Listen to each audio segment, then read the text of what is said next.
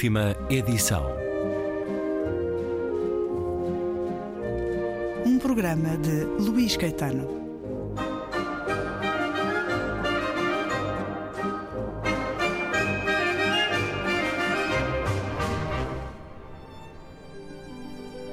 Foste tu que me puseste na má vida enquanto andavas atrás dele. Raios me partam se esta não vai ser a noite em que haverá apenas duas pessoas na minha cama.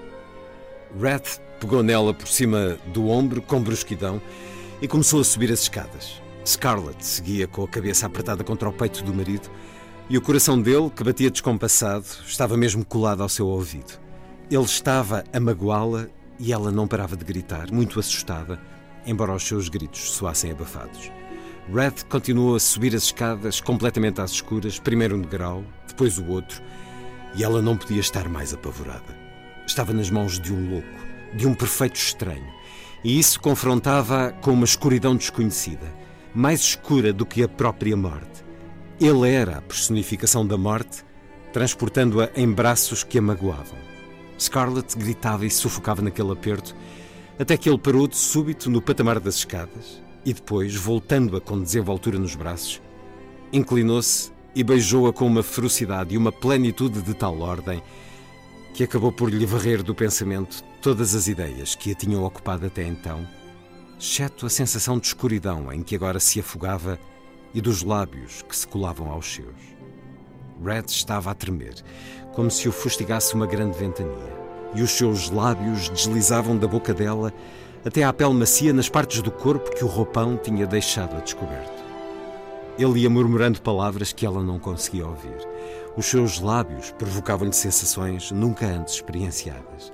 Scarlett tentou falar, mas passados instantes já os lábios dele cobriam os seus. De repente, foi invadida por uma onda de emoção que lhe era totalmente desconhecida, em que se misturavam o prazer, o medo, a loucura, a excitação e uma completa entrega a uns braços que eram demasiado fortes, a uns lábios demasiado fogosos, a um destino demasiado veloz. Pela primeira vez na vida, tinha encontrado alguém mais forte do que ela.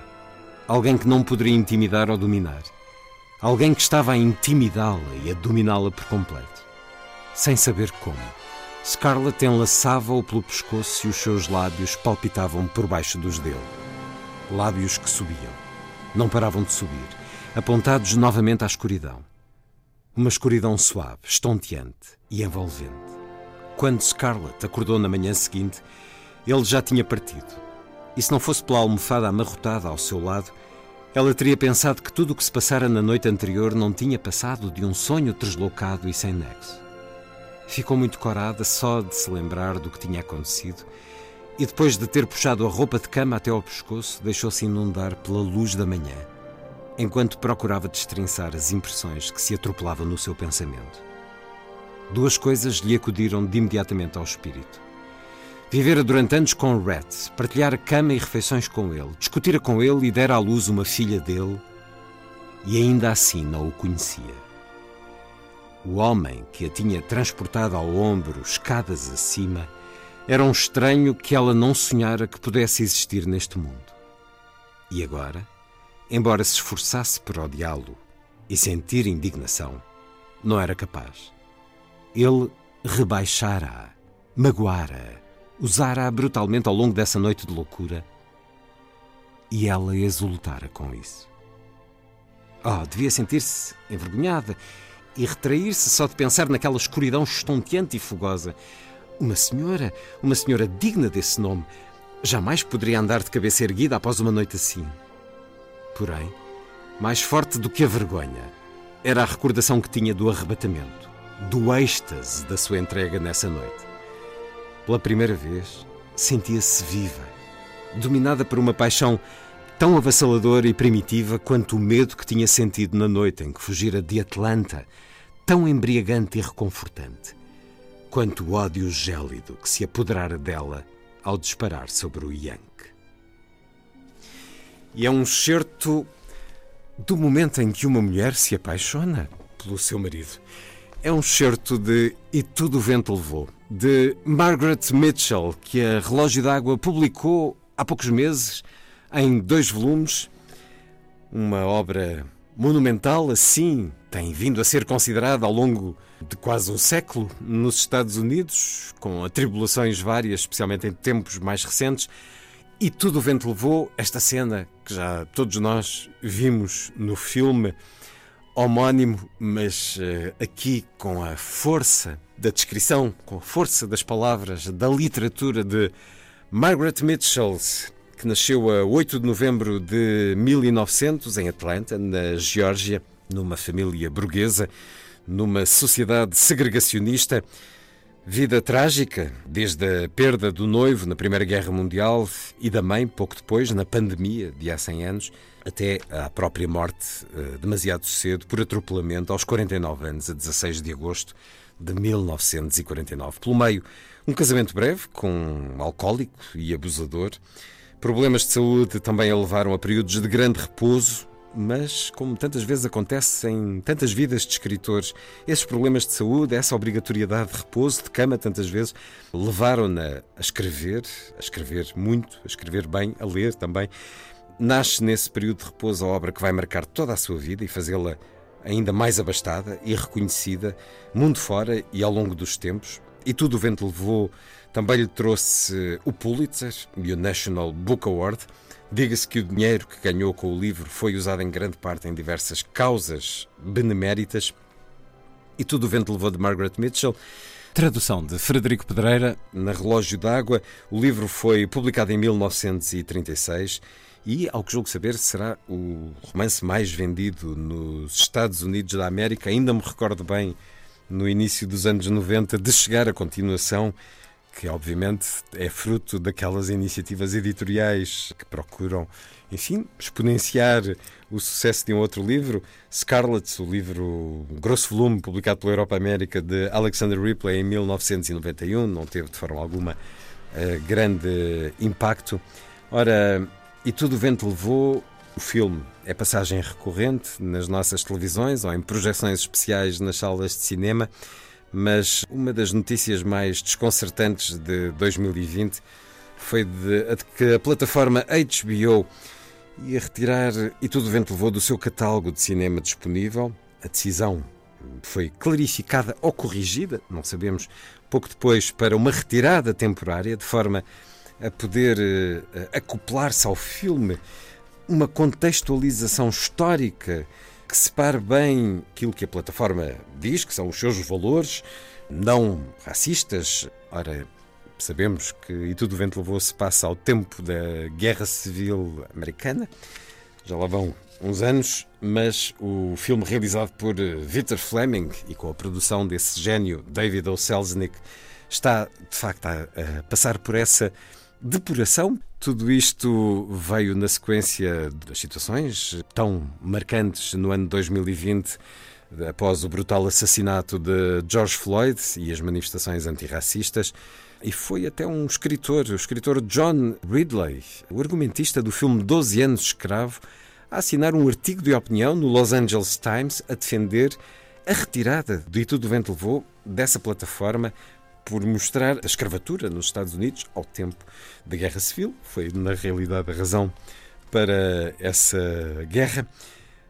Francisco Val, bem-vindo uma vez mais à Antena 2. Perdoa-me este preâmbulo para contextualizar eh, também a circunstância de porque esteve e tudo o vento levou nas notícias em 2020. Qual é o seu olhar sobre esta circunstância, este pedido? Quando a sugestão parte de um escritor, é a altura de ficarmos preocupados, Francisco Val? É a altura de ficarmos preocupados com as ideias desse, desse escritor, porque nunca será uma boa solução tentar apagar a história, eh, muito menos apagar a história na literatura. Eh, aliás, o filme, devo dizer que passou ainda há dias no Porto, que é um filme que continua a ter. É um filme extraordinário. Eu devo dizer que reportando-me ao livro, é um grande livro, é o único praticamente da autora, de Margaret Mitchell. Ela escreveu depois uma novela adolescente, Lost Lies Salvador, que teve só uma edição, uma edição póstuma. Mas é um grande livro comparável a toda a literatura, toda a grande literatura que nos veio do sul dos Estados Unidos, desde logo às obras de Faulkner, como Absalão, Absalão e a, Na Minha Morte, ou as obras de Flannery O'Connor, como Um Bom Homem é Difícil de Encontrar, e os romances da Carson McCullers, como O Coração Solitário Caçador, ou A Nave dos Loucos, da Catherine Porter, ou as obras de Eudora Welty. Portanto, o sul dos Estados Unidos produziu alguns dos grandes escritores da literatura mundial e este livro singular da, da Margaret Mitchell insere-se nessa linha. Agora, é, é, um romance realista, porque ela é uma autora realista, não é? E, obviamente, ela, estando a falar do que se, do que se passou digamos, na, na Geórgia, em particular na, na, na, cidade de Atlanta e numa plantação algodoeira em Tara, ela tinha de descrever o que se passava na, com, com a escravatura. Ela descreve, de facto, as relações entre escravos negros, que são trabalhadores nas plantações e fazem o trabalho doméstico, e aquilo que eram na altura os seus senhores, não é? Pronto, isso digamos, é, é, é descrito colamente, com uma grande coragem moral, devo dizer, porque ela era, obviamente, abolicionista, era, eh, nos últimos dias da sua vida dedicou-se a apoiar causas eh, dos negros de, na, na, na, sua região, precisamente com o dinheiro que tinha ganho com, com a venda deste, do, e tudo o vento levou. Portanto, o que podemos dizer é que, quer dizer, eh, obviamente ela não podia era ignorar o que estava a passar no cenário que ela, que ela descrevia. Na Geórgia, fala não só desse período, do início da Guerra Civil, mas também do que se passou depois da Guerra Civil com a abolição da escravatura. Portanto, o livro nem sequer se confina, digamos, ao período de escravatura nos Estados Unidos, falando da emancipação dos negros, com tudo que acompanhou de sobressalto, de preconceitos, de, de.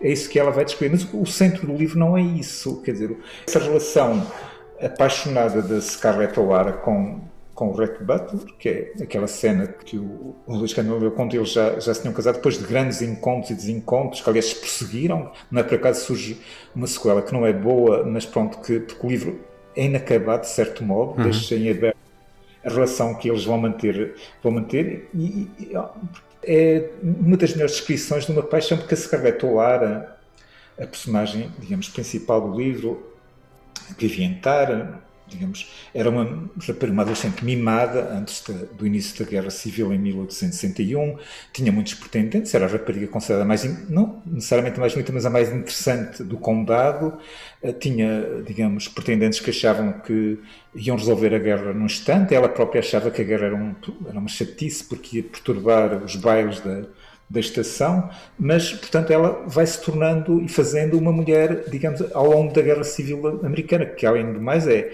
o livro também não é, obviamente não tem nenhum caráter didático, mas neste momento também pode ser lido como a descrição de uma das principais experiências nos Estados Unidos, é? que nós desconhecemos, assim como desconhecemos a Revolução de 1783, desconhecemos muito sobre a Guerra Civil Americana, em que morreram mais americanos do que na guerra, em todas as outras guerras, na Guerra do Vietnã, na Primeira Guerra Mundial, na Segunda Guerra Mundial, na Guerra do Vietnã, no Afeganistão, no Iraque, morreram mais americanos nessa Guerra Civil do que em todas essas outras guerras em que os Estados Unidos Portanto, e é uma guerra que é importantíssima para percebermos o que se passa atualmente nos Estados Unidos, designadamente com a questão racial.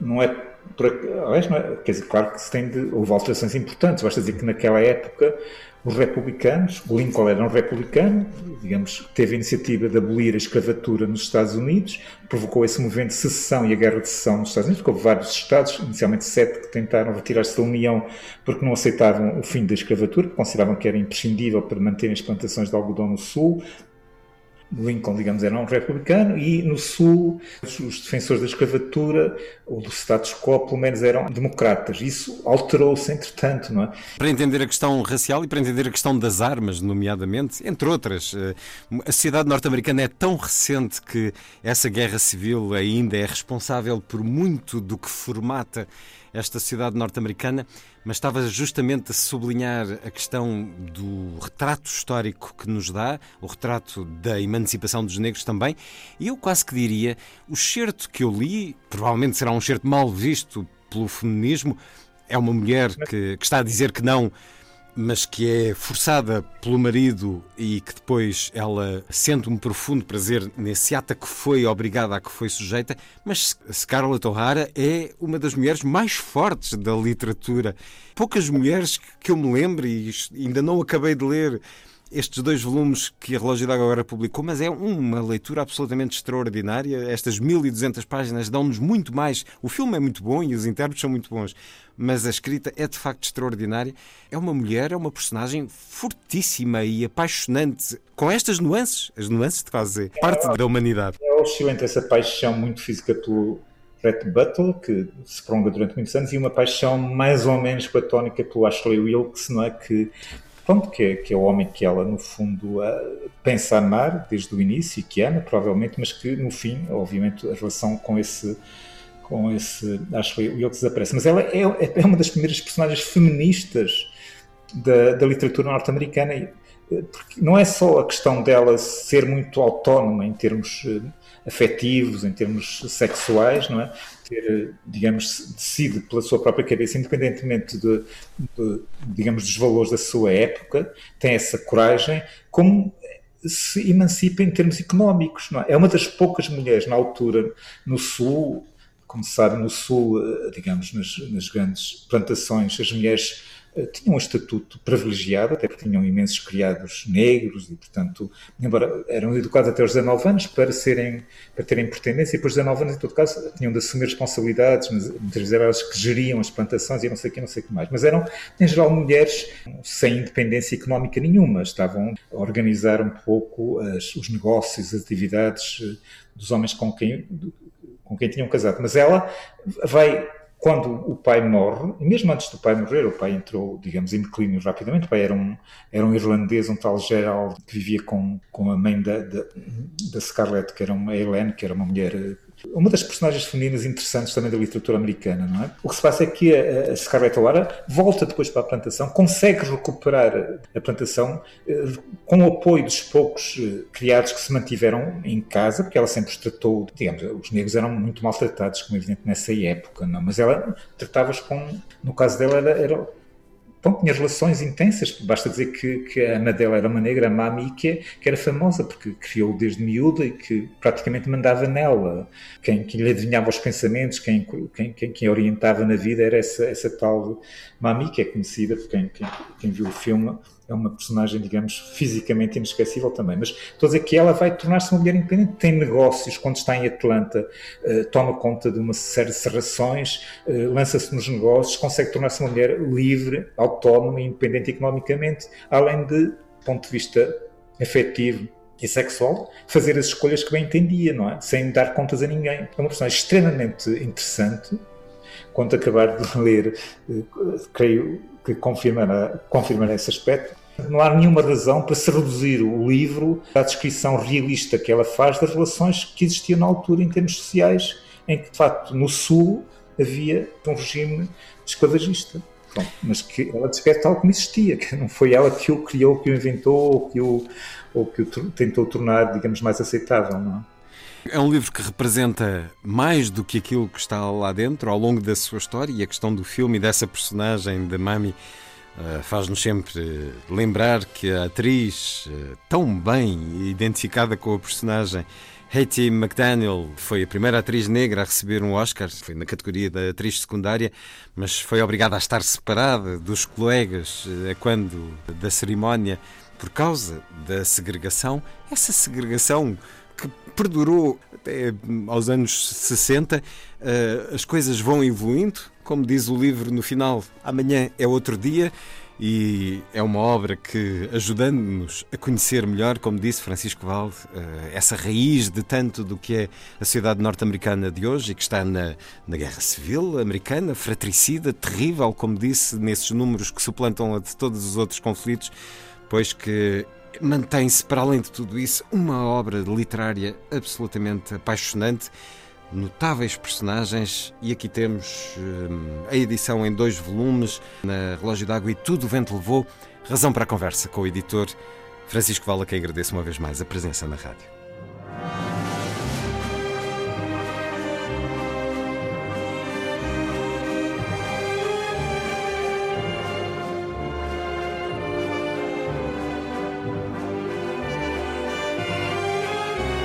Última edição.